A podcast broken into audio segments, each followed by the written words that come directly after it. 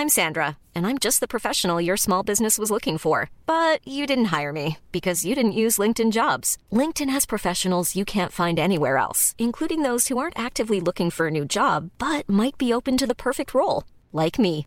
In a given month, over 70% of LinkedIn users don't visit other leading job sites. So if you're not looking on LinkedIn, you'll miss out on great candidates like Sandra. Start hiring professionals like a professional. Post your free job on linkedin.com/people today. Hey there, it's Michelle Norris. I'm host of a podcast called Your Mama's Kitchen. When I travel, I'm usually looking for a way to find a taste of home when I'm not at home. And one of the things I love to do when I am at home is entertain. And Airbnb allows me to do that. When I was in California recently, I rented a house that had a great kitchen. And when we were sitting around the table, we we're all thinking, we're in someone else's house. Someone could be in all of our homes as well. If you have a home, but you're not always at home, you have an Airbnb. Your home might be worth more than you think. Find out how much at airbnb.com/slash host.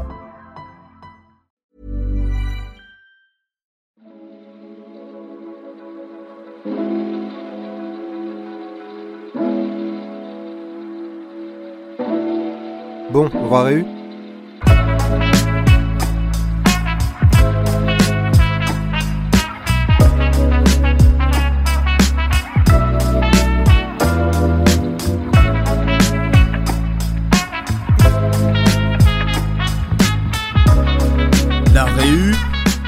D'écran large Avec ma meuf Marine, euh, la dernière fois, euh, je discutais de. Je sais pas pourquoi on discutait de comédie romantique et tout, et on est, on est arrivé à LOL, que moi je trouve euh, pas spécialement très intéressant. Non. Mais euh, elle me disait, en gros, dans le film français, les jeunes ils partent en Angleterre en voyage, etc. Et ils tombent dans une famille qui est genre à fond sur euh, la princesse Diana, etc. Donc ils ont des petites idoles de la princesse Diana, etc. Et la petite fille du, de la famille anglaise, ben, c'est. euh, c'est, euh, elle, est- enfin, elle ressemble à Diana, quoi. Vraiment, une petite coupe blonde, euh, belle, etc. Petite princesse, quoi. Et puis, il y a eu LOL US. Donc, forcément. Avec euh, Miley remake, Cyrus. etc. Avec Miley Cyrus, ouais. Toujours fait par euh, Lisa Azuelos, d'ailleurs, je crois. Et, euh, et donc, cette fois, ben, les, comme c'est des Américains, ils partent pas en, en Angleterre, mais ils partent en France. Donc, c'est Miley Cyrus qui part en France. Et euh, du coup, qui tombe dans une famille d'accueil. Mais comme c'est un remake, il faut trouver une autre, euh, une autre idole. Du coup, euh. Carla Bruni. Et donc, eh ben, eh ben non, mais c'est encore plus drôle que Carla Bruni. C'est-à-dire qu'ils arrivent dans la famille, et là, ils tombent dans une famille hyper chrétienne, hyper catholique. Et donc là, elle voit des idoles de Jeanne d'Arc. Des idoles de Jeanne d'Arc un peu partout dans la maison, des petites statuettes, des, des peintures, des trucs comme ça. Et là, la petite fille de la famille qui débarque, coupe au bol Jeanne d'Arc et compagnie. ça n'a aucun sens. Et du coup, c'est très très marrant parce que vraiment, il y a des petites effigies, des petites figurines, euh, bah, des petites figurines, des petites effigies, quoi, euh, Jeanne d'Arc. Et t'as la gamine vraiment qui a, genre, je sais pas, 6-7 ans. Elle a la coupe à la Jeanne d'Arc, la petite coupe au bol, la petite euh, tenue très catholique, etc. Donc, Attends, on espère qu'elle tournera mieux du coup. Alors, on dit une tenue républicaine, mais oui, effectivement. Mais c'est fou quand même qu'une réale française qui va faire un film à l'étranger, la vision qu'elle a de la France, c'est genre Jeanne d'Arc, c'est ça l'icône. bah oui, je me suis dit, tu vois, à la Oh limite, mon bon, la petite fille pourrait ressembler à Marianne. Bon, euh, c'est très franco-français, quoi, mais ça a un, un peu de sens. Et puis, ça peut être un peu plus. euh, Enfin, c'est un peu plus libre, quoi, j'ai envie de dire. Jeanne d'Arc, c'est quand même très. euh, tac-tac, quoi. Bon, c'est bien mignon tout ça, mais c'est pas le sujet de cette réunion, parce que le sujet de cette réunion euh, n'a pas de n'a pas de coupe au bol malheureusement. C'est Sylvester Stallone, parce que Sylvester Stallone, il est au top du top en ce moment vrai que sur Google. C'est pas tout à fait le, Ah bah non, c'est pas la le même. même délire, quoi. Pourquoi? Parce que bah, à la fois Sylvester Stallone, du coup, il est pas dans Creed 3, mais son absence, elle est assez importante. Et surtout, bah, en ce moment, il a euh, Tulsa King, donc c'est aussi très important. Et on l'a d'ailleurs vu, puisque bah, sur écran large, euh, on doit notamment saluer le succès du papier de Déborah, euh, qui a évoqué euh, le sabotage, euh, l'auto-sabotage de Stallone sur sa propre carrière, qui a fait quand même euh, un beau succès. Donc du coup, si je vous dis Stallone, mais justement qu'on on sort de sa période plutôt récente, à quoi vous pensez en fait? Muscle. Euh, Judith, alors Judith, tu penses à muscle, certes, mais plus encore. Euh, Non, mais évidemment que. euh, bah, c'est- C'est-à-dire que Stallone, je trouve qu'il a un petit peu construit sa carrière sur euh, bah, à la fois Rocky et Rambo, bien sûr. J'ai l'impression que tous ces films d'après ont été définis euh, par c'est le Rambo de ceci ou c'est le Rocky de cela. Ce qui est peut-être un petit peu dommage. Euh, Voilà. Moi, j'avoue que ouais, moi, ça- là, au film auquel je pense tout de suite, c'est c'est Match Retour. Ah oui. non, mais... non, mais dans ces derniers, dans les derniers qu'il a fait, moi, il y a un film qui me fait mourir de rire, c'est Match Retour. Quoi. J'y suis allé, je me suis dit, Oui, mais pas pour les bonnes raisons. ah bah non, j'y suis allé Voilà. pour voir euh, Rocky versus euh, Jack LaMotta, pardon, euh, euh, avec Robert De Niro. Quoi. Quand tu vois Stallone qui se bat versus De Niro, à, ils ont 70 balais chacun, ça n'a aucun sens sur un ring. C'est euh, un délire. Quoi. Mais c'est non, un peu... mais c'est trop facile, je trouve, de tirer sur l'ambulance sur Stallone. Il y a toujours eu des navets dans sa carrière, mais genre, euh, c'est l'homme du comeback et Ah bah, il du y en a retour. toujours eu, hein, Donc en sûr, hein. vrai, plutôt que s'attarder sur ses échecs, on pourrait s'attarder sur genre un succès qui à un moment a remis sa carrière en avant. Je sais pas, genre euh, Cliffhanger.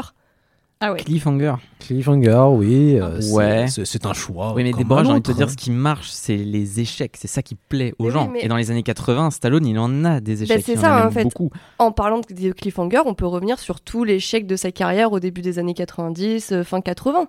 Et pourquoi pas Over the Top plutôt? Hmm, du coup, Cliffhanger. Ouais, mais en fait, Parce que c'est vrai qu'Over the Top, euh, pas non, du coup. On va pas faire un bras de fer pour se décider, mais.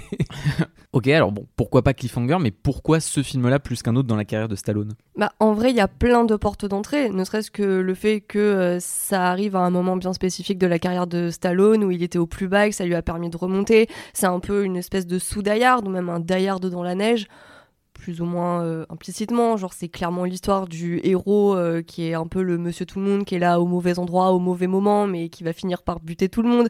Enfin, Oui, Et- ça, c'est Monsieur Tout le Monde version Stallone, hein, Ouais, donc, voilà, avec des gros tout le monde peut s'identifier. Physiquement surtout. un monsieur un peu plus tout le monde que Rocky ou Rambo. Et puis surtout, ça parle vraiment de, de l'industrie de, de la série B d'action à ce moment-là et tout le renouveau qu'il y avait au fi- au- autour de la figure de John McClane, euh, genre Bruce Willis dans Die Hard et tout ça. Et le fait que Stallone essaie un petit peu plus de coller à ce modèle-là en faisant une fusion. Enfin, en vrai, il y a plein de portes d'entrée avec Cliffhanger et c'est grave intéressant. Et même en parlant du film, on peut revenir et sur les échecs de Stallone et sur euh, l'après où il est un petit peu remonté. C'est vrai que déjà, il y a presque un sujet en soi sur les sous die parce que c'est tellement un truc énorme, cette idée du décor quasi unique qui te sert après euh, pour dérouler l'action. Et finalement, je me pose un peu la question de savoir si Cliffhanger, bon, j'ai- j'aime bien le film, même si je lui trouve pas mal de limites, mais c'est peut-être un sous die pour le coup qui est assez réussi euh, dans son modèle, mais je. Je sais pas si vous partagez euh, cette, cette euh, envie-là. Bah, C'est-à-dire que moi, personnellement, euh, alors je sais que je vais me faire haïr, mais euh, Die Hard, je suis pas spécialement fan. C'est pas un film que j'ai découvert enfant, contrairement à beaucoup de personnes de ma génération ou au-dessus. Euh, alors que Cliffhanger, oui. Donc, en... voilà, oui. Un peu sous Ah c'est dur. hein. Désolée, je vous laisse deux secondes pour vous en remettre. Voilà. Euh, donc en fait, Die Hard, moi, euh, donc je l'ai découvert adulte et il m'a pas fait grand chose. Voilà, désolée. euh, je- embauche n'importe qui chez écran large, c'est plus possible. Alors que Cliffhanger, oui, pour le coup, euh, voilà, c'est c'est vraiment un film qui m'a marqué euh, à mon plus jeune âge, donc notamment euh, à travers cette scène d'introduction dont on reparlera, mais pas que. Euh, et en fait, aujourd'hui, ça me fait un petit peu mal au cœur qu'on l'appelle sous parce que finalement, moi, je le trouve plus efficace, plus plus spectaculaire, plus tout en fait, avec une une mise. Oui, bah si, désolé. Ouais, faut pas déconner quand même. Euh, Bref, enfin voilà. En tout cas, euh, voilà, moi je, moi je le trouve même plutôt un petit peu mieux que Die Hard. Après aussi, s'il y a cette appellation de sous Die Hard, c'est clairement parce que le projet il a été vendu comme ça, mais parce qu'aussi on a Rémi Harlin à la réalisation. Il a fait 58 minutes pour vivre avant, donc clairement il y a une association qui se fait dans la tête aussi bien des producteurs euh, que du public. Ah oui, oui, bien sûr, mais c'est vrai que tu vois, il y a un truc tellement négatif à dire, genre sous Die Hard, comme si euh, c'était vraiment le Die Hard Wish. euh, alors que je, Un peu je quand même. trouve- hein, euh. moi, je trouve qu'il vaut mieux que ça. Mais non, bon. t'es super dur. Et pourtant, bah, je suis pas la plus grande fan du film à cette table, mais voilà. Ne serait-ce que ça- pour le cadre du film, le fait que ça se passe dans, dans les montagnes, que c'est pas été tourné en studio. Ah non, mais ça, c'est une super idée. Même, euh, il y, a, il y a- euh, il y a la scène d'introduction qui est quand même hyper spectaculaire. euh, Quand t'as bon, t'as la musique qui se lance, etc. Mais t'as surtout euh, ce plan en hélicoptère qui s'approche, enfin, euh, au bout de quelques minutes, parce qu'il cherche justement les personnages, etc. Et d'un coup, euh, l'hélicoptère vient tourner autour des personnages qui sont perchés en haut de. je sais plus comment s'appelle, euh, la tour ou je sais plus quoi, euh, cette, enfin, ce pic, quoi de montagne et puis que la caméra tourne autour, etc., avec la longue focale, etc., qui vient les écraser un petit peu au milieu de cette euh, bah, gigantesque montagne quoi, sur laquelle ils sont perchés. Et puis d'un coup, t'as Stallone qui débarque, qui, qui est, euh, qui est là, qui est en train de grimper à main nue cette montagne, Ah, c'est beau. sans, sans, sans sécurité, hein, quasiment. Ah, sans aucune sécurité, à une main. sécurité, euh, c'est ses bras. et Voilà, qui, c'est se, qui, se, qui se balade. Non, mais c'est sûr que pour ça, il y, a un- il y a un vrai truc spectaculaire, mais dans une simplicité de un seul plan qui vient s'avancer avec aussi le- l'envie de, de faire du, enfin du faire du vrai quoi. Globalement, c'est un hélicoptère qui est au-dessus d'une Ouais. montagne et qui, qui se balade. Et moi, je suis très très fan de son utilisation de la longue focale sur des trucs comme ça parce que ça crée un contraste dans ses travelling entre le premier plan et l'arrière-plan qui est tout de suite assez vertigineux. Et au-delà de ce premier plan d'hélicoptère qui est vachement bien, t'as vraiment ce, ce plan là qui se lève, enfin, qui se met en au-dessus Oui. de Stallone qui est en train de gravir le truc pour bien te montrer. Regarde en bas, il y a le sol, mais le sol il est loin. Donc là, s'il tombe, c'est dangereux. Ouais, clairement, la scène, elle fonctionne super bien. Enfin, je sais pas vous, mais moi, à chaque fois, j'ai pas le vertige du tout, du tout, pourtant, mais il y a quand même un peu le bout des doigts qui picote et je me dis, ok, c'est vraiment très impressionnant ce que je suis en train de regarder. Et encore, hein, j'ai- pas le vertige. Ah ouais, alors que moi, pour le coup, j'ai beaucoup, beaucoup de vertige. et vraiment, toute cette première séquence, je la trouve formidable. Enfin, depuis le début du générique jusqu'à la, à la fin du, de, de la séquence du drame, quoi. Euh, je, je la trouve extrêmement impressionnante. Et donc, pour moi, qui ai beaucoup de vertige, vraiment, elle me, elle me fait mal au, mal au ventre ou elle me donne envie de tomber dans les pommes, quoi. Vraiment alterner entre, donc, euh, l'hé- l'hélicoptère qui s'approche d'eux tout en haut, tout en haut, tout en haut. Là, ils sont sur un tout petit bout de rocher. Et ensuite, de voir Stallone qui n'est pas sécurisé, euh, grimper par en dessous là vraiment, mais c'est, je veux dire, ça me met tellement mal et il y a peu de films qui réussissent à me faire baliser, genre vraiment physiquement comme ça, les mains moites direct quoi. C'est et c'est assez fort et c'est c'est que des petites astuces de mise en scène finalement. D'ailleurs, est-ce qu'on a déjà fait mieux euh, comme scène de film d'escalade ou qui se passe en montagne très haut? Alors oui. Oh. Puisque euh, mon amour inconditionné euh, de Martin Campbell fait que forcément je serais obligé de dire que Vertical Limit a une scène d'intro que je trouve encore meilleure. Parce que Vertical Limit, t'as ce truc où sur le même modèle, hein, finalement, en 5 minutes, on te pose euh, les enjeux et on te dit surtout une chose très simple, c'est que dans le film d'alpinisme, euh, le principal danger, c'est la gravité. Gravity Et- is a bitch. voilà, Gravity is a Beach, hein, comme ils le disent dans, dans Cliffhanger d'ailleurs. Et, et je trouve que dans, dans Vertical Limit, je me demande, c'est sûr qu'ils ont vu Cliffhanger et que ça leur a servi de Bah référent. oui. Et ils se sont dit, on pousse Pour tout le film, hein, encore plus loin. Parce que du coup, il y a plus de gens qui meurent. Euh, et puis c'est plus rapide aussi. Enfin, il y a ce truc où c'est tout se passe bien et puis d'un coup c'est la catastrophe en fait. Et, et la catastrophe c'est une réaction en chaîne où il y a un baudrier qui lâche, enfin il y a un mec qui lâche, la corde est reliée à plusieurs personnes et du coup tout pète d'un coup et t'as juste 3-4 inserts, le bon travelling au bon moment et t'as vraiment cette- ce montage qui t'amène la réaction en chaîne de manière ultra viscérale où tu te dis juste bah là ils vont se prendre la corde, ils vont tomber et c'est la fin quoi.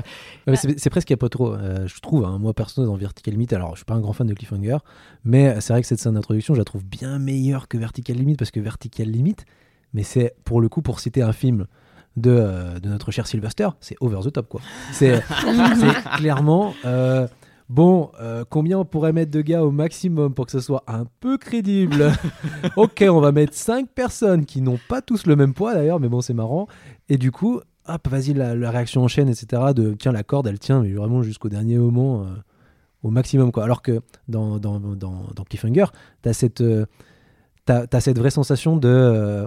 c'est à la fois très réaliste, mais, euh, mais du coup, du coup ça, te, ça te prend au trip, quoi. Alors, Vertical Limit, j'y crois pas une seule seconde que les mecs euh, montent comme ça, vont se. Vont se vont Ouais, se- tu sens qu'il y a plus de retouches numériques aussi. hein, Ah oui, en plus, Ouais, les en effets plus sont pour le coup, les effets sont vraiment. Enfin, ça a très mal vieilli, tout le fond vert derrière, etc.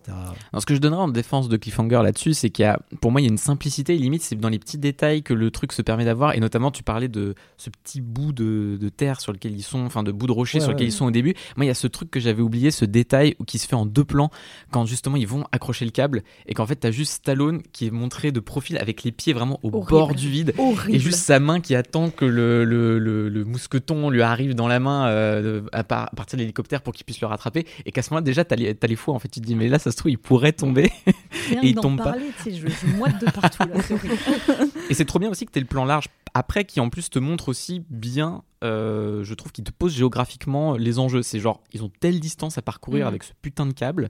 Et tu te dis, ouais, en fait, pour la personne, donc cette femme qui va malheureusement y laisser sa peau, euh, et qui est visiblement pas très habituée, donc c'était effectivement pas une très bonne idée de l'amener euh, aussi haut. Enfin, jamais j'aurais fait ça moi. Mais tu, tu- tout de suite, tu comprends l'enjeu en fait, que ça, ça risque d'être un peu compliqué. Et tu vois bien que la distance euh, entre euh, le, le câble et le sol est, est particulièrement élevée. Bah ouais, il te jette une peluche juste avant pour te montrer. Le pauvre doudou quoi. Le pauvre doudou. Et alors juste parce que donc moi aussi j'ai une préférence pour la scène de Cliffhanger, mais ce que je trouve assez malin dans la manière dont est filmée celle de Vertical Limit, c'est que vraiment ils assument le fait que bon bah ils vont rejouer un peu la scène de Cliffhanger, mais que du coup il va falloir filmer différemment parce qu'elle était déjà tellement réussie celle de Cliffhanger, et que du coup ils vont filmer exactement ce qu'on ne voit pas dans Cliffhanger et inversement. Et c'est-à-dire que dans celle de Cliffhanger, une fois que la chute est actée, on ne voit pas l'impact, alors que dans Vertical Limit, on ne voit que l'impact. Euh, voilà, mise en scène de manière euh, assez brutale et c'est c'est assez qui est fort. ultra glaçant alors que limite dans Vertica- dans, dans Cliffhanger pardon ce qu'ils ce qu'ils aiment c'est de voir euh, enfin c'est que une fois que l'inévitable arrive c'est t'as bien le ralenti pour bien tacter Mm. que c'est mort Ouais. là Ah oui. c'est fini Et pour que la elle chute est longue et lente. ouais voilà c'est ça et qu'elle va le sentir Ouais. Après, t'as quand même euh, Sylvester Stallone qui fait un petit facepalm, il fait Oh non, j'ai Ah oui. Oh non, oh non, j'ai oublié Oh, de la. merde. Oh non, je l'ai lâché. oh non. mais du coup par rapport à enfin c'est c'est assez révélateur qu'on parle de cette scène là parce qu'en fait le peut-être que le problème de Cliffhanger et ça pourrait être un sujet en soi c'est que euh, quand on parlait de cette idée que c'est la gravité le vrai problème dans, les films d'alpinisme, le souci d'un film comme Cliffhanger, et c'est le même dans Vertical Limit, quand bien même j'aime beaucoup le film, euh, c'est que j'ai l'impression que bah, pour moi le film ne se remet jamais de cette séquence d'intro. Ah, Donc t'as pas du tout l'idée d'un crescendo où le climax devrait être encore plus spectaculaire, encore plus glaçant, parce qu'au final la scène d'intro elle te pose tellement bien ces enjeux-là, mais qui sont nécessaires à poser très vite, qu'en fait bah, ja- jamais le film n'arrive à être meilleur que ça. Bah, pour moi, il arrive pas à être meilleur dans le sens où déjà Cliffhanger, certes, c'est un film qui prend euh, l'alpinisme et les montagnes comme toile de fond, mais c'est pas un film d'alpinisme.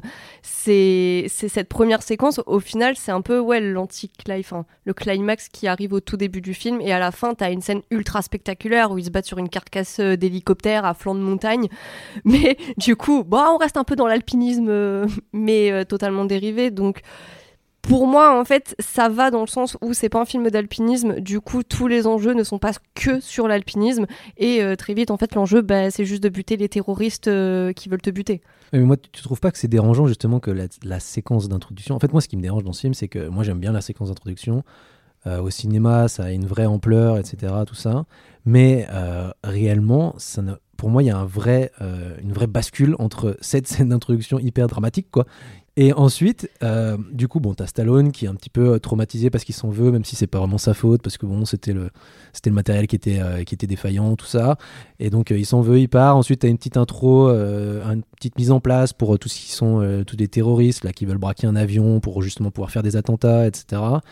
Et après, ça, ça part dans un, dans un trip euh, complètement euh, débile, quoi. Enfin, euh, Bah, je, je veux pas être trop méchant parce que Déborah, elle aime bien le film. Ouais, non, mais, Mais- après, j'aime bien le film, mais je suis d'accord avec toi que euh, oui, t'as cette première séquence qui est assez réaliste dans le sens où, bah voilà, c'est quelqu'un qui fait de l'alpinisme, un sauvetage, ça se passe mal, elle tombe. C'est, on va dire, ce qu'il y a de plus réaliste dans le film, mais c'est aussi un peu la limite du film qui veut être réaliste sans jamais trop l'être. Puisque, bon, bah, euh, dès le départ, quand même, t'as Stallone qui gravit une montagne à main nue. Je pense pas que ce soit très réaliste. Et juste la scène d'après, bah, on se retrouve avec les terroristes, la tyrolienne entre les deux avions, où là, on a compris qu'il fallait de la suspension d'incrédulité à 100%, quoi. Après, moi, ça me dérange pas trop qu'il y ait euh, cette scène. cette- Là, d'ailleurs, la scène euh, de. Et en fait, là, il y a, il y, a, il y a 25 minutes qui sont super dans Cliffhanger. C'est- Il y a la scène d'introduction, donc toute cette scène euh, de, de sauvetage euh, sur la montagne euh, qui finit mal, et toute, sa- toute la mise en place ensuite avec les terroristes quand ils sont entre les deux avions et qui font cette tyrolienne gigantesque euh, qui a été faite en réel, hein, d'ailleurs, ce qui est Oui, quand même cascade incroyable. Cascade Mhm. euh, par Simon Crane, qui était la doublure de, de Timothy Dalton dans les James Bond, etc. Donc euh, voilà, c'était le seul mec qui voulait la faire. Un million de dollars, il a été payé. Et la, et la scène, Oui, c'est trois plans dans le film. C'était une, des- c'était une Elle des déboule. cascades les plus chères euh, de l'époque, je Ah crois. ouais, ouais, hein. bah, Bah, faire, ouais, elle était tellement dangereuse qu'elle a pas pu être faite euh, en Italie sur les lieux du tournage. J'avais vu ça. Ils ont été obligés de la faire aux. États-Unis, Ouais. là où ils sont un peu plus laxistes sur la vie des gens. Enfin, ça dépend de la ville de Kay. Mais bon, euh, du coup, en, du coup, on, on en- donc t'as ces deux scènes qui sont vraiment spectaculaires, mais en même temps, celle de celle de l'avion, c'est très bondien, j'ai envie de dire, très James Bond, quoi. Donc c'est pas spécialement. Enfin, c'est c'est original. Je pense. Je sais pas si quelqu'un l'avait déjà fait avant, mais même si ça rappelle un peu euh, les deux liaisons dans Docteur Folamour, les trucs comme ça, de- des deux avions au début, sans cascade évidemment, mais bref, tout ça. Mais c'est après que moi j'ai un vrai problème, c'est-à-dire que déjà je crois pas du tout au trauma de, de Sylvester Stallone, enfin de, de Gabe. Oh Euh, J'y crois pas une seule seconde, donc déjà, bah, ça la fout mal. parce que le gars, il est vraiment dégoûté. Il est en mode, oh non, ma vie. Dégoûté. euh, voilà. Puis après, Il va bosser à Denver, hein, c'est dire à quel point il va mal. Donc, euh, bah, il cherchait le dinosaure, il a jamais trouvé apparemment, donc il revient dans les montagnes. Et là, euh, il y a les terroristes qui débarquent et il doit bah, à se débrouiller pour aller les sauver. Enfin, pas pour les, enfin, pour les, les sauver dans un premier temps parce qu'il croit que c'est pas des terroristes, etc.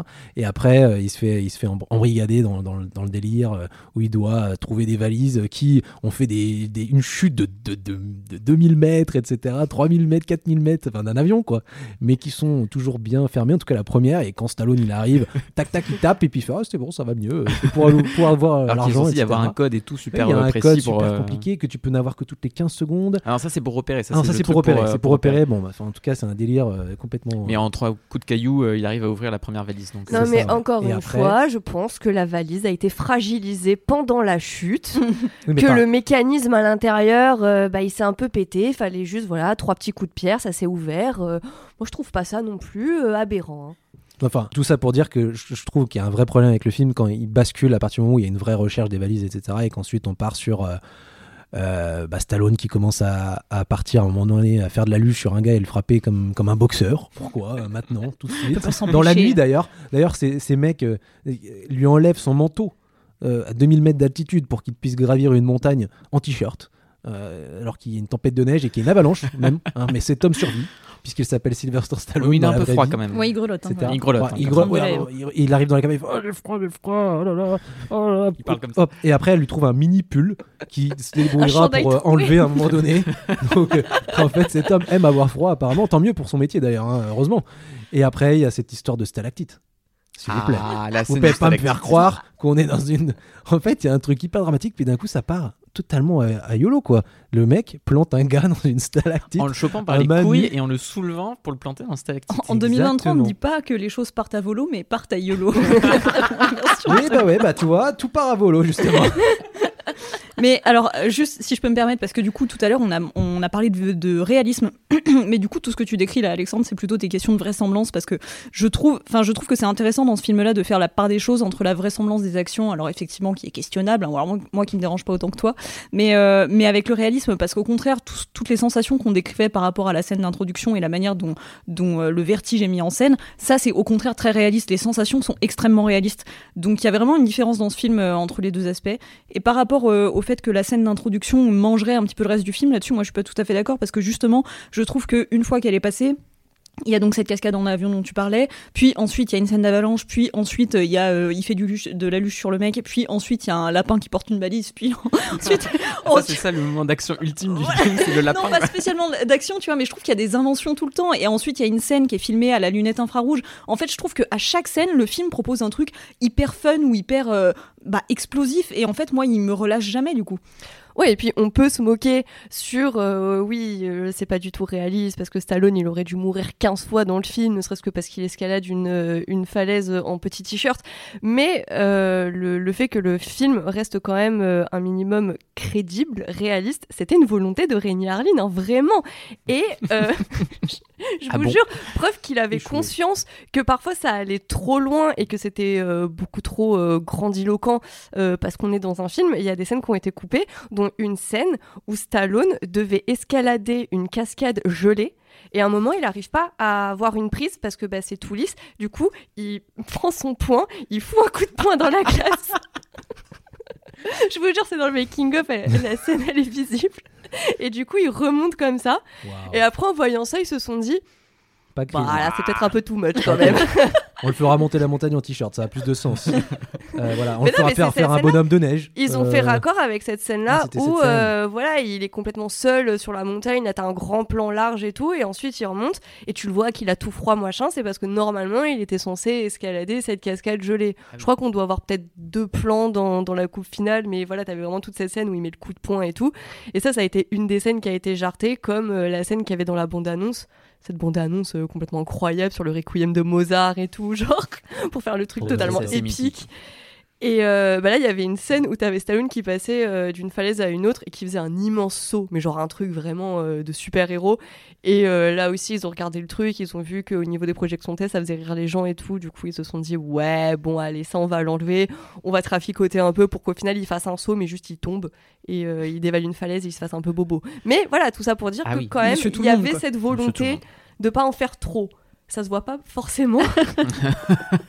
Mais c'est bien qu'ils aient enlevé ces moments-là quand même. Je suis Bah, ouais, bah après ils auraient pu enlever aussi le moment où il a le temps de faire un bonhomme de neige pour euh, venir emmerder le les neige, terroristes qui sont en train de chercher des balles et des valises avec leur, euh, leur, euh, leur GPS là. Alors moi, vraiment, cette scène, au-delà euh, du lol, c'est vraiment pour caractériser le personnage de Gabe Walker comme un John McClane, c'est-à-dire... Bon, oui, Stallone est une montagne de muscles et ça ne changera jamais. Mais son personnage, c'est pas une brute, c'est plus le héros petit malin, celui qui va piéger ses ennemis, celui qui va prendre une longueur d'avance, qui pose des pièges. Genre vraiment un peu à la John McClane et pas le héros version Rambo euh, qui juste réussit tout le monde parce que euh, il a les compétences de le faire. Je suis d'accord qu'il est malin. En même temps, il est capable de retenir l'emplacement des trois valises euh, sans, sans avoir de GPS. Donc bravo à lui en tout cas. hein. Euh, ça sert à rien d'avoir le truc super intéressant toutes les 15 secondes pour savoir où c'est, puisque lui, il l'a vu une demi-seconde et il sait où. Bah, il connaît super bien, il est même capable de repérer des valises sous la neige. Donc c'est c'est quand même un, un mec très fort en tout cas. Euh, sans repère, hein, mais bon, en- passons, passons ce détail. Mais euh, oui, j'ai- j'aime bien le fait qu'il soit hyper malin et qu'il joue un peu de ça, etc. Tu parlais de- du lapin, etc. euh, Du bonhomme de neige, bon, ça n'a rien à foutre là, mais bon, c'est à la limite c'est fun. À la limite c'est fun, à la limite c'est fun. Mais justement, ce que moi je trouve qui, qui fonctionne pas par rapport à John McClane, c'est que John McClane, il était euh, faillible physiquement, j'ai envie de dire. Alors que le personnage de Gabe Walker, là, il est pas vraiment faillible. Le mec se prend des tatanes du, personnage dans, la grotte, là, qui va planter ensuite, comme euh, pourrait le faire Rambo, sur une stalactite. Mais t'es en mais c'est pas possible. Ensuite, euh, on sort pas, enfin, quand, quand, euh, quand dans le climax et qu'il commence à, dire au personnage de John Lithgow, euh, que bah, il faut pas qu'il sorte de l'hélicoptère et tac tac, il s'accroche quasiment à main nue sur la falaise en sautant, etc. Bon, D'accord, ok, euh, ça n'a pas trop de sens, mais voilà. En fait, du coup, j'ai jamais. Enfin, moi, j'ai un problème avec lui, c'est qu'il est, trop fort physiquement, en fait. Bah oui, parce que c'est un film de Stallone Oui, mais qui a été écrit en partie par Stallone pour Stallone à la gloire de Stallone. Donc c'est pour ça que, en fait, le film il essaie vraiment de t'en faire un personnage vulnérable dans le sens où on voit que le personnage il en chie euh, les trois quarts du film.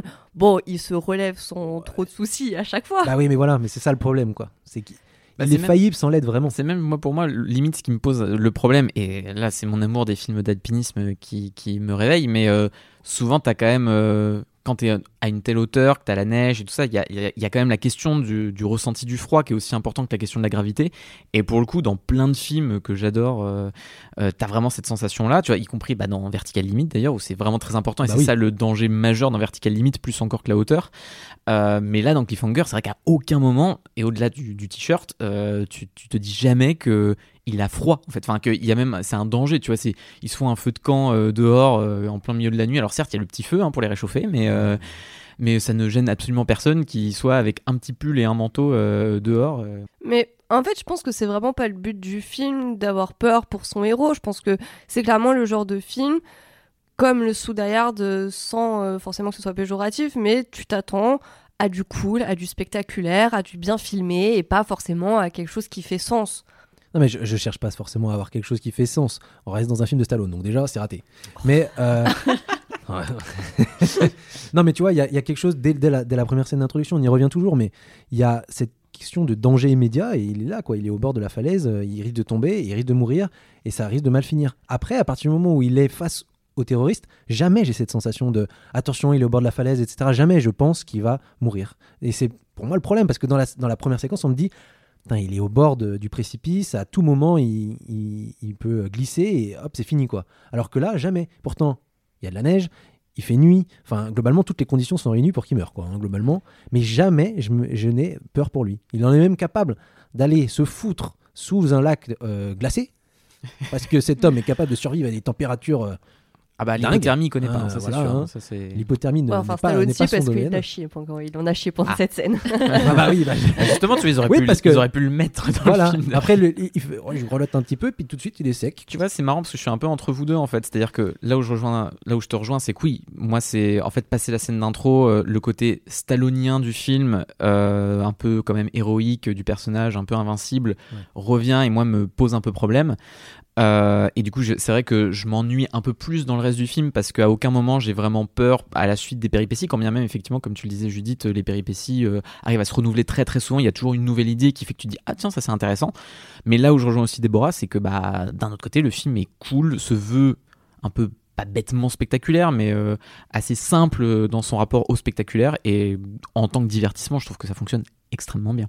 Non, non, je suis plutôt d'accord à ce niveau. C'est très spectaculaire euh, à plein de niveaux euh, sur euh, ben, la scène d'introduction, la scène de l'avion. Ensuite, même euh, tout ce qui est explosion avec euh, les bombes des terroristes, etc. euh, pendant le film. Même la scène finale qui est hyper spectaculaire, qui a sans doute largement influencé Mission, Impossible Fallout avec cette histoire d'hélicoptère au bord de la falaise, etc.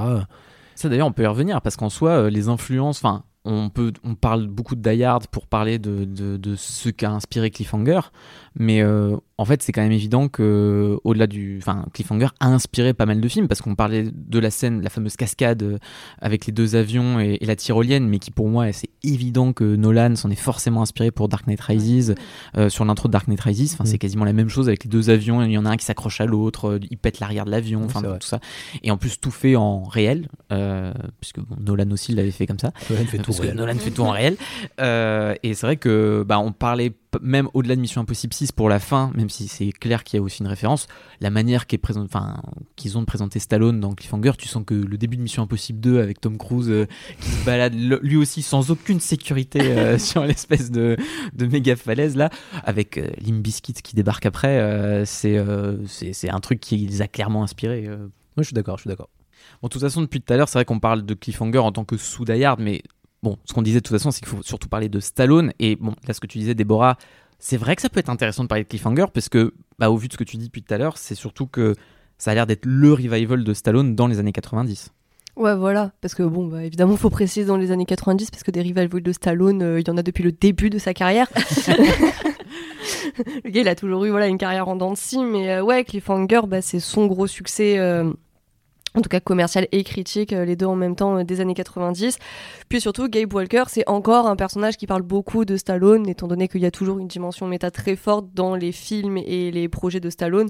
Et là, le personnage de Gabe Walker, bah, je sais pas toi, mais moi je le ressens à 200% l'archétype du héros stallonien. Non, mais moi, je suis entièrement d'accord avec ça, parce que tu sens que Stallone, depuis Rocky, surtout, c'est quand même le mec qui se construit, euh, qui d'ailleurs plaît autant au public américain, parce qu'il reflète une certaine idée du rêve américain, du mec qui se construit euh, par lui-même, euh, qui est dans, dans la fange, mais qui arrive toujours à s'en extraire. Et c'est vrai que, comme tu le dis, bah, Stallone, il a co- connu des moments très très durs dans sa carrière et des, des gros revers. Et souvent, d'ailleurs, c'est marrant parce que, tu vois, j'ai retrouvé un truc où il parle de l'échec d'Over the Top, que je trouve très intéressant, parce que lui-même dit qu'en fait, pour lui, Over the Top, c'est un des pires souvenirs de sa carrière. Et il dit, parce que je l'ai fait pour l'argent.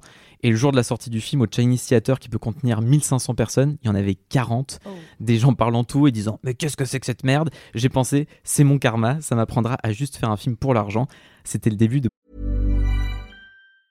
A lot can happen in the next three years. Like a chatbot may be your new best friend. But what won't change? Needing health insurance. United Healthcare Tri Term Medical Plans are available for these changing times. Underwritten by Golden Rule Insurance Company, they offer budget friendly, flexible coverage for people who are in between jobs or missed open enrollment. The plans last nearly three years in some states, with access to a nationwide network of doctors and hospitals. So, for whatever tomorrow brings, United Healthcare Tri Term Medical Plans may be for you. Learn more at uh1.com. There's never been a faster or easier way to start your weight loss journey than with PlushCare.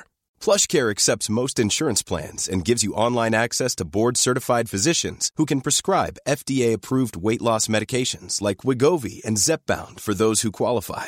Take charge of your health and speak with a board-certified physician about a weight loss plan that's right for you. Get started today at plushcare.com slash weight loss. That's plushcare.com slash weight loss. plushcare.com slash weight loss.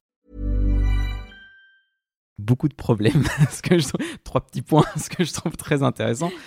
Mais euh, mais moi tu vois c'est aussi ce qui fait que j'aime autant Stallone parce que même quand il y a ce côté opportuniste, ce côté un peu euh, euh, mec qui essaie de coller au mode, et là on voit qu'avec Cliffhanger il y a ce côté euh, sous Die Hard, justement, il essaie de s'accrocher à quelque chose de neuf qui est pas vraiment lui, mais j'ai une tendresse pour ça en fait, pour le mec qui tu sens qu'avant tout il est quand même là pour son public, il est là pour, euh, il, a, envie de plaire en fait, et je trouve que dans cette, euh, j'ai une tendresse pour ce genre de personnes là, et c'est ce qui fait aussi que dans ce film là, mais comme dans tous les films qu'il a fait un peu dans cette période là, voilà moi je, je, le trouve très mignon, j'ai envie de lui faire un câlin. Ouais, c'est ça, c'est le fait qu'il essaie un peu de se donner le rôle du personnage vulnérable avec ses traumas, avec euh, quelque chose à surmonter, tous les obstacles à surmonter.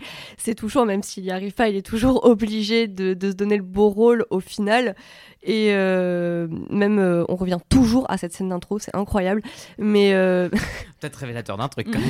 là, euh, toi, Judith, ce que tu disais sur le fait qu'au final, c'est pas tellement de sa faute si la meuf est Mm. tombée et que. Et tout ça, au final, euh, c'est Michael Rooker, surtout son personnage, qui lui en fout plein la gueule. Moi, je trouve qu'il y a quelque chose avec cette scène, c'est oui, c'est clairement pas sa faute. Enfin, le, film, il, il te fait un gros plan sur le mousqueton qui se tord. Tu vois très bien qu'elle allait tomber, peu importe s'il est arrivé ou pas. Et moi, en fait, il reprend ce personnage qui aime avoir le poids du monde sur ses épaules, ce personnage un peu martyr, euh, qui, euh, ouais, voilà, qui qui aime, enfin je vais pas dire qui aime aller mal, mais qui vraiment aime C'est Mel Gibson les- finalement. Ouais, qui aime. Ouh, ah bah voilà le sujet. Stallone et Mel Gibson, même personne, même combat. mais voilà, qui aime prendre les, les responsabilités sur lui parce que voilà, euh, si c'est forcément de sa faute, c'est le personnage martyr, voilà, le, le poids du monde sur ses épaules. Et je trouve qu'avec ce personnage-là de Gabe Walker, on revient vachement à ça, à ce personnage de Rocky et Rambo qui, quand on les rencontre, sont des personnages cassés et euh, véritablement dramatiques. Passer la scène d'intro, on n'est plus du tout sur un personnage dramatique, mais enfin voilà, on a l'idée quoi. Et justement, enfin, ce qui est assez intéressant, c'est que on voit à quel point dans ce film-là, il joue sur l'aspect méta de son personnage, parce que finalement, si c'était pas Stallone, euh, son personnage, il serait, enfin, il est quand même très très peu écrit, justement, à part vraiment ces deux premières séquences entre euh, euh, la scène du drame et ensuite quand il essaie de re- reconquérir sa meuf là. Ah, mais de toute façon, le film, faut moi, avoir je le je suis revenu pour toi. ok. De toute façon, faut regarder Cliffhanger en connaissant le contexte de la carrière de Stallone à ce moment-là, parce que c'est ça qui est vraiment intéressant. Bah c'est ça, oui, parce que vraiment, il compte sur le fait que les gens sachent euh, qui il est et un peu où il, est où il en est dans sa carrière pour que ça construise son personnage. Euh, on peut trouver ça dommage ou touchant ou les deux, euh, voilà. Et effectivement, sur le côté héroïque, c'est vrai que moi, je trouve qu'il y a une fausse mise en danger, une fausse faille de son personnage, parce que nous, en tant que spectateurs, la, la mise en scène nous montre bien à quel point, dans la scène d'introduction, c'est pas de sa faute si la nana est morte et que lui, il a fait tout ce qu'il fallait et tout ce qu'il pouvait. Et donc que lui, sans doute, il l'éprouve. Pourquoi pas hein, Sans doute que dans cette situation, n'importe qui éprouverait, enfin trouverait le moyen d'éprouver de la culpabilité. Mais voilà, nous, en tant que spectateurs, on ne doute pas du fait que c'est un mec bien, euh, a priori sous tous les angles qu'on nous présente. Donc bon, il y a un peu une fausse prise de risque à ce niveau-là qui, qui fait que voilà, on fait semblant de nous présenter un Monsieur tout le monde comme on le disait, et en fait pas du tout quoi. Mais bon, c'est pas bien grave, mais c'est peut-être un petit peu dommage de passer euh, à côté de, de l'essence tragique qu'aurait pu avoir le film. Oui, et puis du coup, ça, ça, je trouve ça crée un, un rendez-vous manqué avec euh, l'écho qui est fait à ça quand il arrive pour le coup à sauver euh, sa meuf Bah oui. euh, dans, la, Oui. dans le dernier acte du film de la même manière où elle s'apprête à tomber, il la rattrape, il y a le gant qui est en train de glisser, mais il arrive à la remonter cette fois-ci.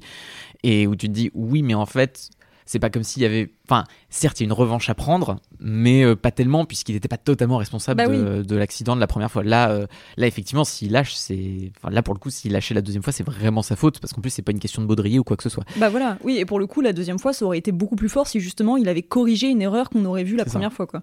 C'est pour ça que je me demande à quel point véritablement le film est méta sur le fait que euh, voilà, il a pas réussi à la sauver, mais c'était pas de sa faute. Si tu mets genre le personnage de la rando. meuf, si tu mets le personnage de la meuf avec sa carrière, tu vois, tu remplaces le personnage de la meuf par sa carrière, tu dis au final voilà, tout s'est effondré, mais c'était pas de sa faute. Il a fait tout ce qu'il fallait pour la sauver, il a vraiment tout essayé. Mais bon, euh, au final, euh, c'est parce que les aléas de la vie, euh, mais c'est pas lui hein, qui l'a lâché, c'est pas de sa faute. C'est même marrant parce que je trouve que par rapport à certains des échecs qu'on évoquait un peu plus tôt, euh, je trouve que dans Gabe Walker, t'as à la fois un peu de Cobra, dans le côté quand même mec assez vénère, et de Tango et Cash, tu vois, du mec un peu plus euh, sensible avec les lunettes, euh, tu vois, qui veut faire genre euh, je suis un peu un Oh télo sur les bords. Et en fait, tu vois, c'est les deux, tu vois, tu vois, pour moi, c'est un peu les deux extrêmes de Stallone et avec Gabe Walker, t'as un peu cet équilibre entre les deux qu'il essaie de retrouver. Et en fait, dans les deux cas, il s'était lourdé, que ce soit avec Tango et Cash ou avec, euh, avec Cobra, ça marchait pas, même si j'ai beaucoup de sympathie pour ces deux films-là. Parce que tu vois, Cobra, il y a un truc où. Ça, dans le film, ça marche pas beaucoup, mais tu sens vraiment qu'il veut faire le justicier ultra vénère. Enfin, tu sais, un truc à la Punisher qui, est, euh, qui en plus lui ressemblait pas tant que ça à l'époque. Enfin, c'était très nouveau.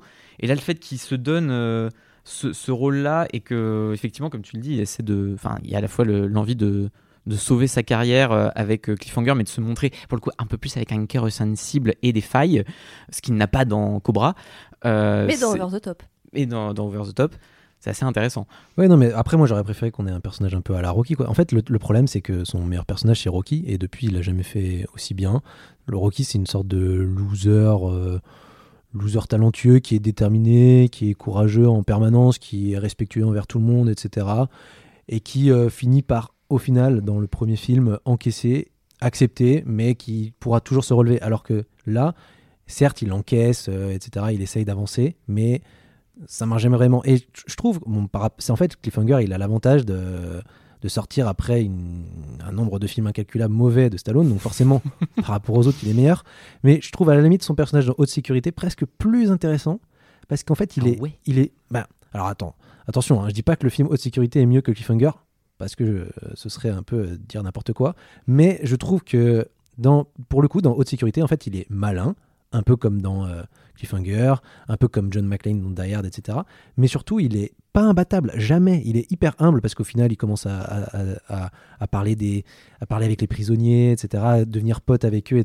Mais jamais, euh, jamais, en fait, c'est un surhomme et il se débrouille pour gagner face au grand directeur sur une petite faille, un- une sorte de bluff mental, plus que sur euh, une preuve de force physique, puisqu'il est évidemment plus fort que le, que le, que le méchant directeur euh, qu'il a enfermé dans une prison de haute sécurité, etc. Et c'est ce qui me manque dans Cliffhanger par rapport à, cette, à ce personnage qu'on dit plus humain. Alors oui, plus humain par rapport à Cobra, hein, ça c'est sûr. hein.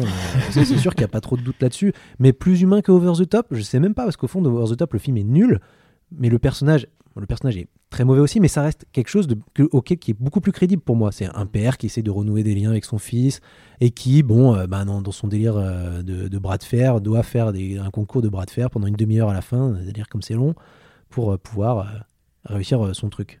Mais tu vois, je trouve que c'est marrant parce qu'on en revient à cette idée de la question du réalisme et de la vraisemblance qui, pour moi, définit totalement le cinéma d'action de ces années-là, enfin des années 90, et notamment avec les deux figures qui étaient à la fois celle de Stallone et celle d'Arnold Schwarzenegger, qui étaient les deux mecs, justement, des années 80 ultra musculeux qui représentaient cette espèce de fantasme réganien total, un truc totalement éloigné du réel et qui cherchait à aucun moment à être dans une forme de réalité.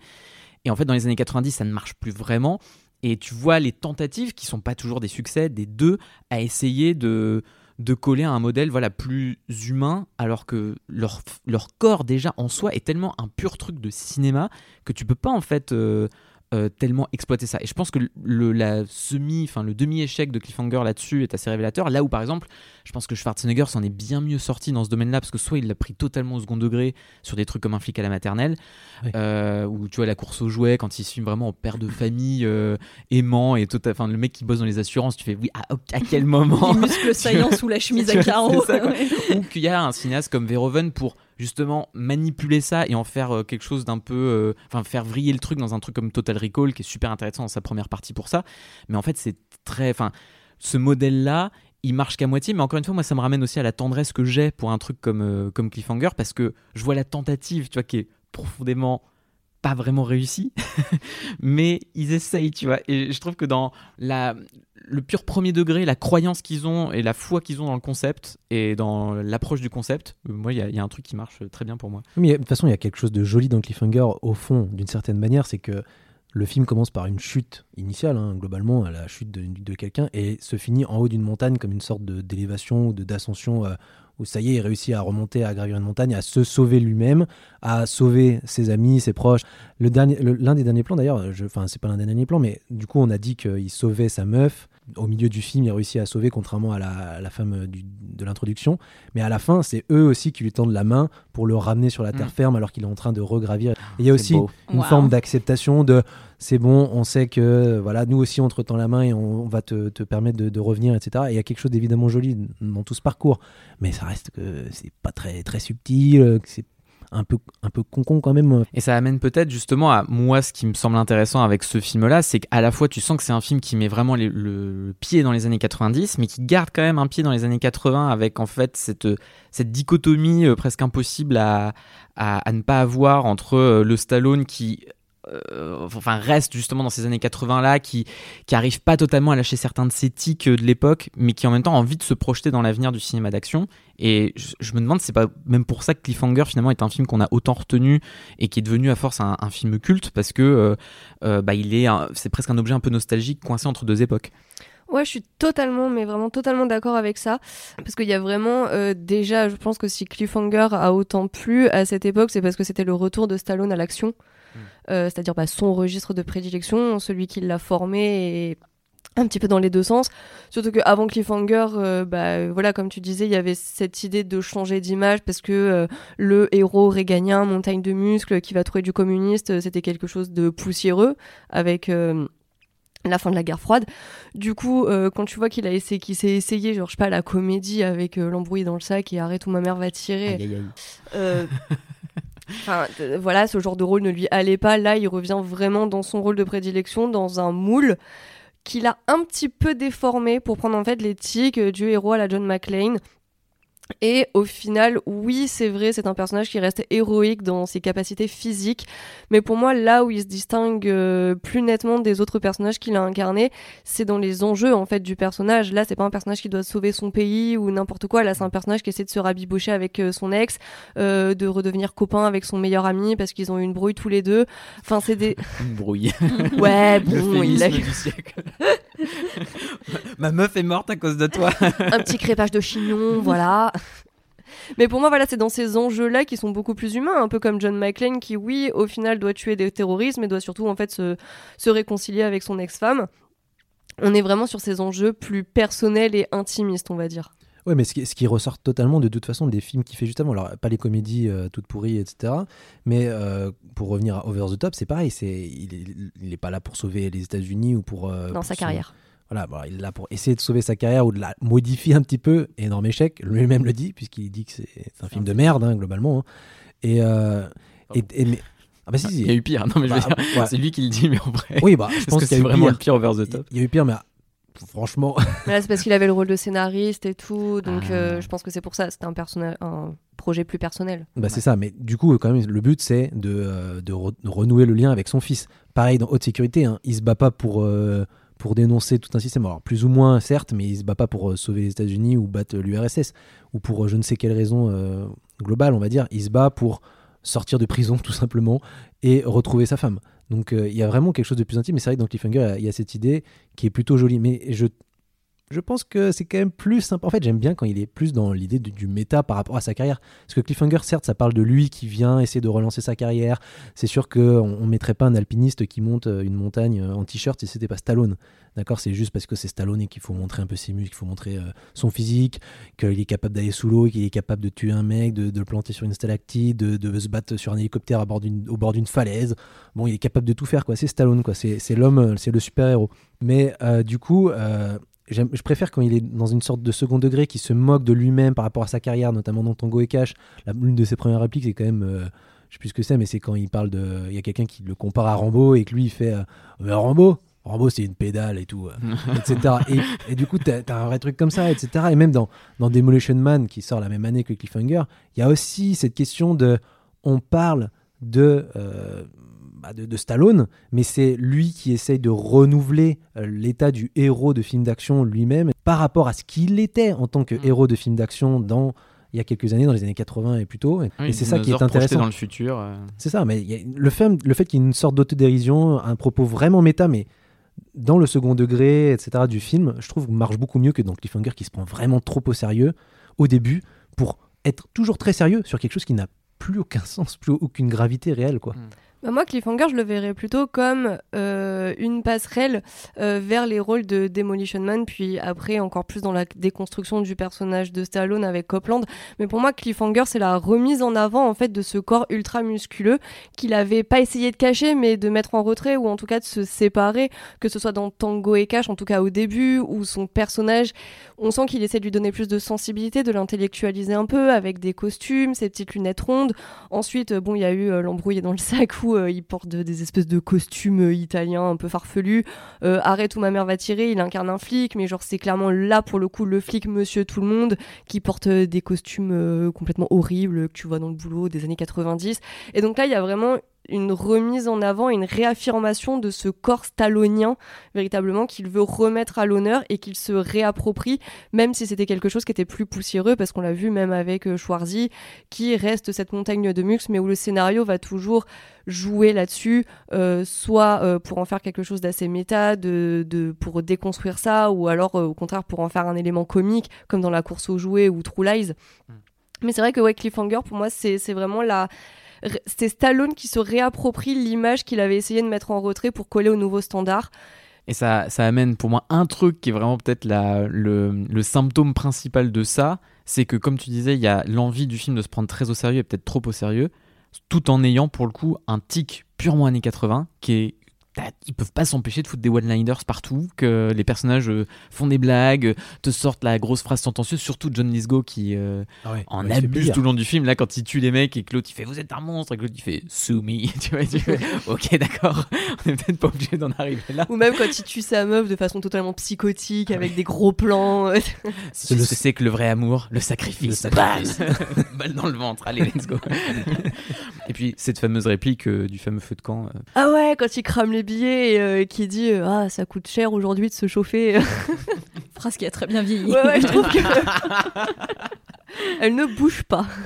Et plus encore que de parler juste de Stallone d'ailleurs, parce que ça a été pour lui un revival de sa carrière, mais qui n'a pas vraiment duré, comme on le disait. Mais il y a un- une autre personne qui en a plus ou moins profité et qui en a aussi souffert par la suite, c'est aussi Rémi Harlin. Et je pense que c'est quand même intéressant qu'on revienne un peu, un peu là-dessus. Parce que on l'évoquait au début, et moi c'est un, truc qui me parle beaucoup, c'est que c'est quand même un vrai bon artisan de cinéma, même si ça n'a pas toujours donné des bons films. Mais je trouve que c'est un mec qui a, dans, sa pensée de l'action, déjà, on le disait au début, un vrai sens du cadre, une lisibilité, une envie d'un montage très clair, qu'on ressent beaucoup, notamment évidemment dans la scène d'intro et dans sa gestion euh, des travelling et des longues focales.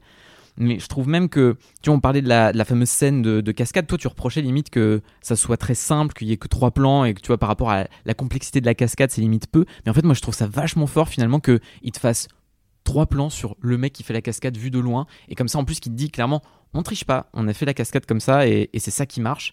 Et je trouve que Rémi Harlin, pour le coup, tu vois, reflète aussi, c'est peut-être ça aussi qu'on aime dans, un film comme Cliffhanger, c'est ce côté, pour le coup, euh, vraiment cinéma de papa des années euh, 90, vraiment euh, blockbuster à l'ancienne, euh, qui pose un peu ses couilles, qui, qui te montre que voilà, tout a bien été filmé en vrai, il n'y a pas de studio, machin, et qui, bah, je trouve, pour le coup, vieillit plutôt pas mal. Oui, bah c'est sûr. Enfin, moi, je trouve effectivement dans cette cascade et même euh, dans, dans, dans toutes les scènes d'action, il y a un peu le côté euh, montage interdit qui fait que euh, on se rend vraiment compte de, de voilà de l'am- de l'ampleur de ce qui est mis et qu'en fait, on n'a vraiment pas besoin de maniérisme dans la mise en scène. Euh, et en fait, c'est ça qui fait justement la grandeur de cette mise en scène là, quoi. Et euh, on notera du coup que la nouvelle vague doit être en PLS maintenant. Le cinéma de papa, c'est le cinéma des années 90. On a relié André Bazin à Cliffhanger. Bonjour. Non, et puis même pour rebondir là-dessus, je trouve qu'il y a, tu vois, moi, ce que j'aime dans, enfin, moi, il y a plein de films de Rémi Harlin que j'aime beaucoup. Moi, j'ai pas mal de sympathie pour l'île aux pirates, même si ça a été un immense beat quand c'est sorti. Et peut-être justement parce que comme Cliffhanger, ça se prend plutôt au sérieux, alors que ce que les gens voulaient finalement sur un film de pirates, c'était Pirates des Caraïbes, donc qui arrivera des années plus tard. Mais moi surtout, tu vois, quand je vois Cliffhanger, je trouve qu'il y a un truc de ce cinéma euh, de l'époque aussi qui est assez, enfin, qui t'exténue pas mal autant que son personnage, et notamment dans, la, dans le besoin, à travers les péripéties jusqu'au climax, de toujours en faire plus et de limite fait de plus trop savoir à quel moment s'arrêter. Et même si tu vois, pour le coup, dans Cliffhanger, ça marche qu'à moitié parce que la scène d'intro est indépassable, euh, moi, ça me rappelle pas mal aussi euh, d'autres films de Rémi Harlin comme Au revoir à jamais, que j'adore, où vraiment le climax de revoir à jamais, mais tu le sens, quoi. Tu, il, est, éreintant comme truc, et au même titre que justement, euh, c'est d'ailleurs avec un hélicoptère aussi, euh, avec cet hélicoptère là, qui tombe, Stallone qui s'accroche, euh, vraiment, euh, tu sens qu'il à deux doigts de lâcher, mais il est quand même là à cette échelle qui est en train de, qui est en train de tomber. Enfin, il y a un truc qui marche. Étonnamment bien en fait dans cette énergie là qui est aussi je pense pour le coup quelque chose qui définit pas mal les années 90 et euh, plus généralement le cinéma de Rémi Harlin même s'il n'a pas vraiment réussi euh, à faire peut-être mieux que ça d'ailleurs euh, dans la suite de sa carrière Moi, je suis étonné que, que, que Déborah parle pas de peur bleue. Non, tu vois, j'avais parlé de Driven, donc euh, au délire. Euh, Je crois qu'on dit Driven. Driven parce que c'est Drive, Drove, Driven. Bah, moi, je dirais Driven parce que anticonformisme. voilà. donc réunion d'ailleurs entre Rémi Harlin et Stallone qui a pas du Ouais, tout marché pour le coup euh. Ouais, non, là, c'est quand même un petit peu plus catastrophique euh, sur les bords. Mais euh, après, on retrouve aussi l'idée du climax avec le héros qui est complètement éreinté ou. je- vous avez vu Driven, je vais pas vous spoiler Driven quand même. Non, je l'ai Tu pas veux dire vu, Driven mais Driven Driven, je connais pas ce film, non. que se passe-t-il à la fin de Driven Et bah à la fin, t'as- c'est une course de euh, pseudo F1 où euh, bah, à la fin t'as une voiture qui finit par euh, passer par-dessus la barrière de sécurité, qui explose en vol, giga explosion. T'as Stallone et l'autre personnage qui débarquent pour sauver un autre pilote qui est dans un lac à proximité parce que sa voiture a fini dans un lac. Enfin vraiment il y a cette idée de, Ah, c'est pour ça que ça s'appelle Driven c'est parce que c'est sur de la F1 en fait il y a une scène avec des bagnoles de F1 dans la rue. d'accord Voilà. ça, ça a l'air très réaliste et vraisemblable ah ça oui aussi. totalement. Oh, depuis, il y a eu Fast and Furious, alors bon. Oui, c'est vrai qu'au point où on en est maintenant. J'ai pas vu Au revoir jamais, du coup je peux rien dire d'intelligent dessus, mais Ah, euh, faut voir, voilà. Au revoir jamais. Scénario de Shane Black, et c'est peut-être d'ailleurs pour moi le meilleur film qu'a fait Rainy Harlin, parce que là, pour le coup, il est accompagné d'un vrai grand script. Et tu sens que c'est un mec qui a envie, tu vois, et, et, et je trouve que quand il est accompagné par un très bon scénario, ça donne un truc qui est très très solide en termes de réal. Et là, tu vois, il y a un côté très euh, euh, bah, un peu Hitchcockien dans, Au revoir à jamais, qui même préfigure certains trucs du film d'espionnage moderne comme Jason Bourne, euh, mais qu'il gère avec pour le coup pas la, la modernité de mise en scène qu'aura euh, Paul Greengrass sur les Jason Bourne, mais il y a du coup une tenue dans les, tu vois, qui est aussi pour le coup là un pur truc de son époque qui je trouve marche très très bien. Ah ouais, alors que dans Driven, il y a une scène où il passe... Driven? Il passe très très vite en voiture, tellement vite qu'il soulève la jupe d'une femme dans la rue. Waouh. Waouh. Voilà, Subtil. là on est plus Bon, là c'est- niveau mise ça, en c'est scène. peut-être le Harlin que j'aime moins. du coup. Parce que là ton truc Hitchcockien, là tout de suite, là j'ai pas, tu vois. Non, mais du coup, c'est quand même. Enfin, il faut aussi qu'on revienne là-dessus. C'est qu'au final, on... là, on se moque un petit peu de Rainy Harlin, de Stallone, de tout ça, mais Je au me moque final. jamais de Stallone. Tu te moques jamais de Stallone. Mais euh, tout ça pour dire quand même que. On parle de ça, mais au final, ce qui est important avec Cliffhanger, c'est que quand on dit que c'est un revival, à la fois d'ailleurs de la carrière de Stallone et de celle de Rainy Harlin aussi, peut-être d'une certaine façon, enfin, ou le dernier film de Rainy Harlin avant qu'il se casse la gueule euh, au box-office, c'est que ça a été un méga succès quand même euh, à- lors de sa sortie en salle. Donc c'est quand même 250 millions de dollars euh, à travers le monde. 84 millions euh, aux US et en France ça fait plus de 2 millions d'entrées au point qu'il était 9e du box-office euh, national en 93. Euh, c'est quand même intéressant, surtout qu'aujourd'hui, si on parle de, de Stallone dans les années 90, on pense peut-être plus à Demolition Man. Et pourtant, euh, Demolition Man, à sa sortie, c'était pas un méga succès. Donc, euh, qu'est-ce que ça, enfin, qu'est-ce que ça veut dire aussi de, de sa carrière euh, Cliffhanger à ce moment-là, comme peut-être euh, dernier grand succès, enfin, le plus grand succès de Stallone dans les années 90, si je me trompe pas d'ailleurs? Euh, ouais, ouais, je crois que, je en pense, tout cas, ouais. commercialement, ouais, c'était le plus gros succès commercial de sa carrière, c'est sûr. Après, niveau critique, bah, on peut toujours mettre Copland fin années 90, qui a été aussi euh, un de ses grands rôles. Et en général, euh, bah, quand on parle de la carrière de Stallone, Copland est très souvent cité. Cliffhanger aussi, Demolition Man aussi, peut-être parce que Demolition Man aujourd'hui on le voit peut-être avec le filtre un peu rétro, d'objets très pop, euh, assez rigolo, parce qu'en plus dans Demolition Man, tu peux y voir autant un message progressiste qu'un truc super réac, je trouve. Ça, c'est sûr. hein. Je trouve en fait que dans ce film, tu peux voir un peu ce que tu veux, tu peux le prendre un peu sur l'angle que tu veux, même si je trouve que toujours le mettre en rapport à Stallone, sa carrière, où il en est à ce moment-là de, de sa vie, dans sa tête et tout, c'est quand même vachement plus intéressant. Genre, ça te fait toujours une clé de lecture supplémentaire qui est intéressante, je trouve. Ouais, bah après, euh, tu disais que Cliffhanger a été super bien reçu par la, par la critique, ou en tout cas plutôt très bien reçu par la critique. Le film a été présenté en hors compétition à Cannes, hein, Mm. quand même. Ah ouais Donc c'est quand même Stallone qui débarque à Cannes après avoir fait des films de merde pendant 10 ans, qui débarque, il est reçu bah, en grande pompe, hein, c'est Cannes quoi, il part, il est en hors compétition, il présente son film, Cliffhanger, enfin voilà quoi, c'est euh, donc forcément c'est un peu une forme de renaissance aussi euh, par la profession quoi, il passe par Cannes, c'est quand même le, le plus grand festival de, de, de cinéma à l'époque, euh, toujours je pense, mais à l'époque en tout cas c'est sûr, et euh, forcément euh, ça, ça permet de relancer un peu une carrière, je pense. Et après t'as Demolition Man, c'est sûr que Demolition Man, je sais pas pourquoi ça n'a pas marché à l'époque, mais, mais après, c'est peut-être aussi. Moi, moi j'ai- j'aime beaucoup Demolition Man, Demolition Man pour rapport à son propos méta, l'autodérision, quand il parle de. Il parle littéralement de- d'une époque que lui-même a connue avec Schwarzenegger. Euh, Qui, alors je sais même pas si Schwarz- Schwarzenegger, je pense pas qu'il était déjà gouverneur de Californie en 93, mais c'est marrant qu'il l'ait présenté en tant que président.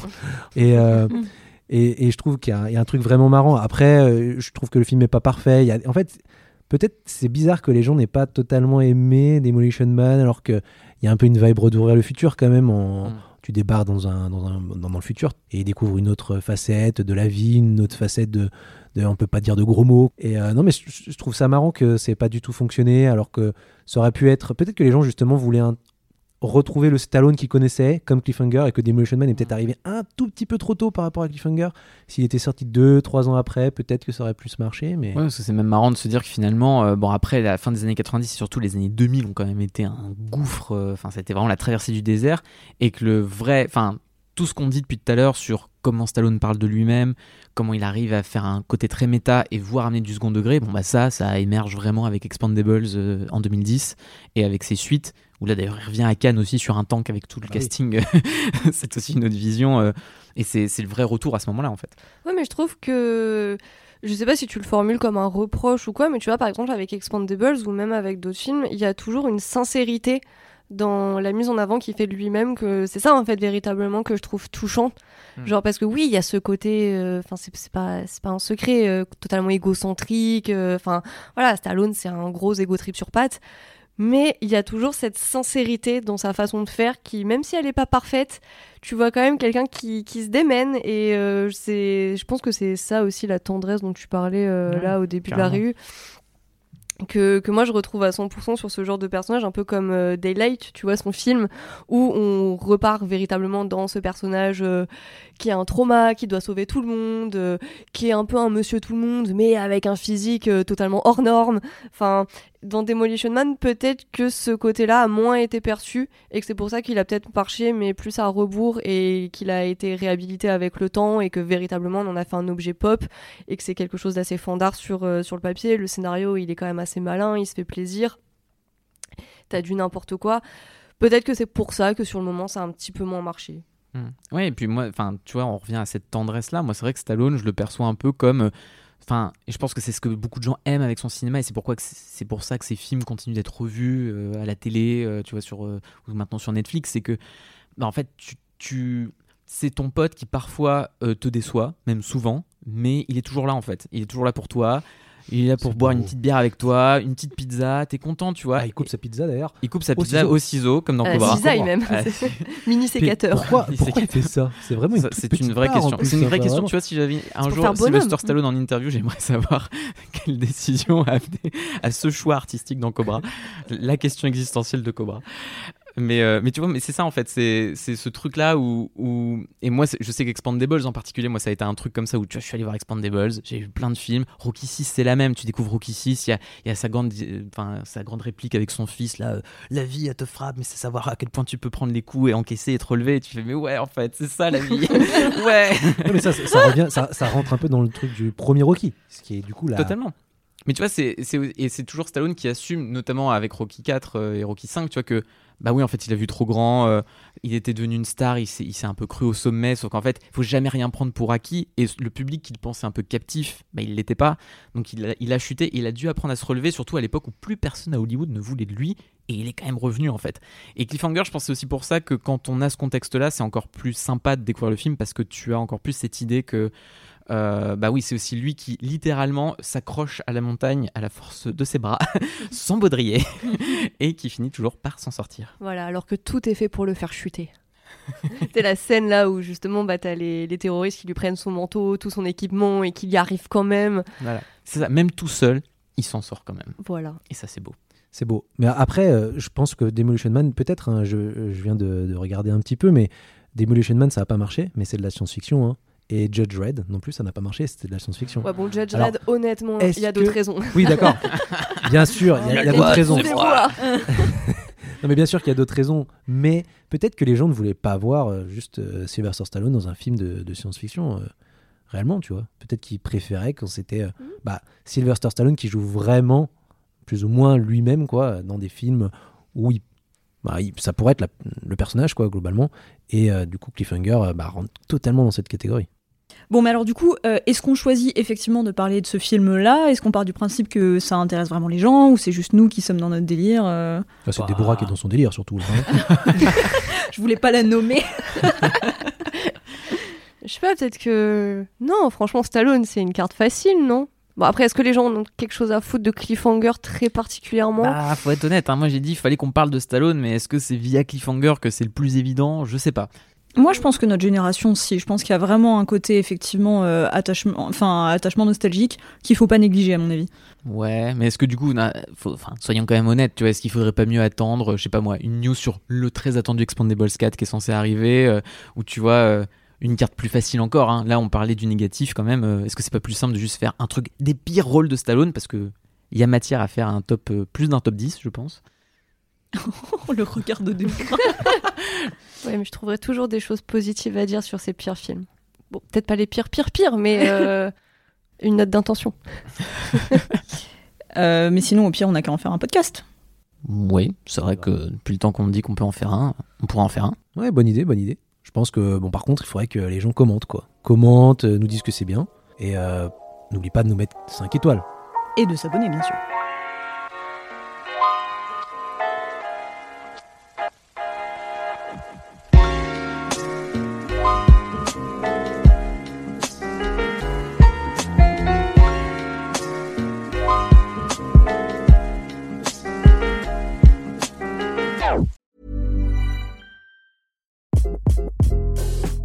This is Craig Robinson from Ways to Win, and support for this podcast comes from Invesco QQQ. The future isn't scary, not realizing its potential, however, could be.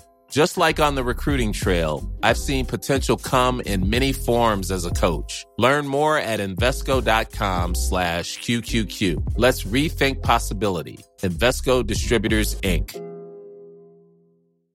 When you make decisions for your company, you look for the no-brainers. And if you have a lot of mailing to do, Stamps.com is the ultimate no-brainer. It streamlines your processes to make your business more efficient, which makes you less busy. Mail checks, invoices, legal documents, and everything you need to keep your business running with Stamps.com. Seamlessly connect with every major marketplace and shopping cart. Schedule package pickups and see your cheapest and fastest shipping options from different carriers. With rates up to 89% off USPS and UPS rates. And with the Stamps.com mobile app, you can take care of mailing and shipping wherever you are. Make the same no-brainer decision as over 1 million other businesses with Stamps.com. Sign up with code PROGRAM for a four-week trial, plus free postage and a free digital scale. No long-term commitments or contracts. That's Stamps.com. Code PROGRAM.